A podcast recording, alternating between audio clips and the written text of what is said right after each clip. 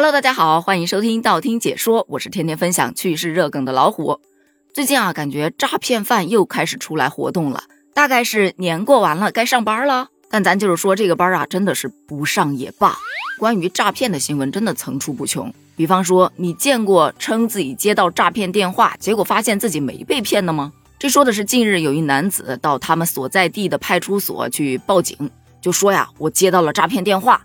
他们说是公安局的，还说我是逃犯，还让我自首。我一听就觉得诈骗，所以我第一时间就来报警了。结果呢，警方一查发现，该男子曾经将名下的银行卡借给他人，而他借出去的这张银行卡呢，多次为电信诈骗等犯罪活动转移资金提供了帮助，所以他也确实被警方上网追逃了。这就很离谱啊！很多网友都调侃：“哎，这算不算自首啊？还是算自投罗网呢？”你别说哈，你还真别说，至少他没被骗，笑死！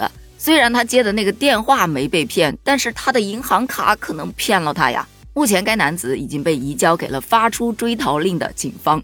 通过这个案例，咱们知道，我们一定要保护好自己的身份证啊、手机号啊、银行卡呀，要严格落实实名制登记使用。不要将自己的身份证、手机号、银行卡、支付账户或者是即时通信账户等转借、转租、出售给他人。有的时候啊，贪些小便宜，你会影响到个人的征信，而且严重的将追究法律责任。有时候你觉得帮了人家一个忙，把银行卡呀什么东西借给他，他却在害你啊。所以咱们有一些老话啊，真的非常的有道理：防人之心不可无，人心隔肚皮呀。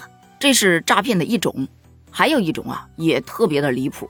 就说前段时间有一女子，她在交友网站上认识了一名男子，那名男子就说：“哎呀，我是外国当数据分析师的，我们现在这个投资网站收益超高，来相识一场就是缘，我带你飞。”于是呢，就诱骗该女士登录了某投资网站，在尝到了几次收益的甜头之后，该女子是深信不疑呀。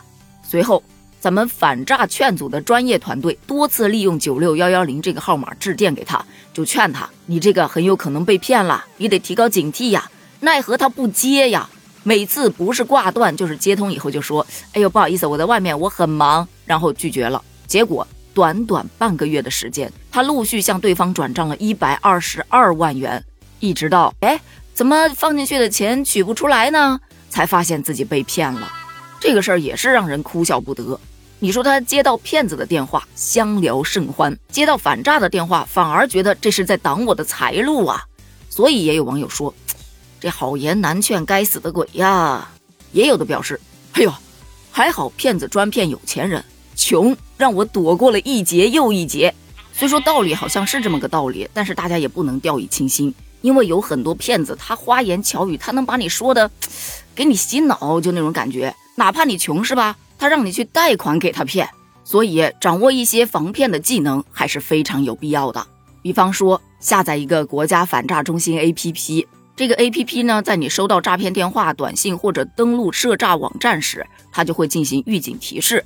还有呢，你还可以通过 APP 对可疑网友的真实身份，包括他的社交账号啊、交易账号啊，进行诈骗风险检验。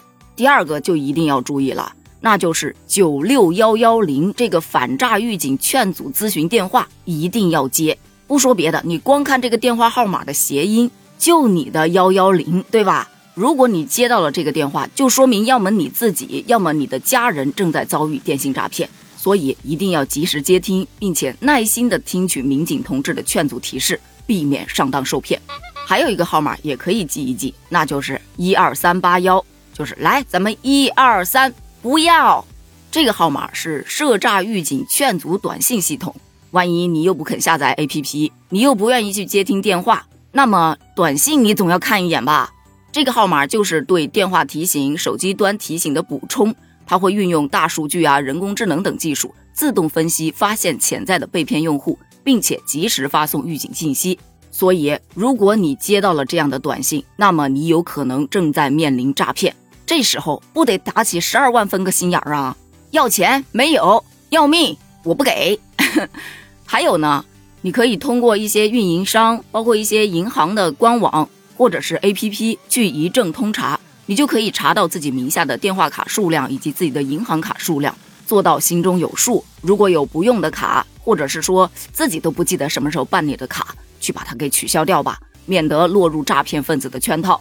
以上呢就是咱们今天要聊的全部内容。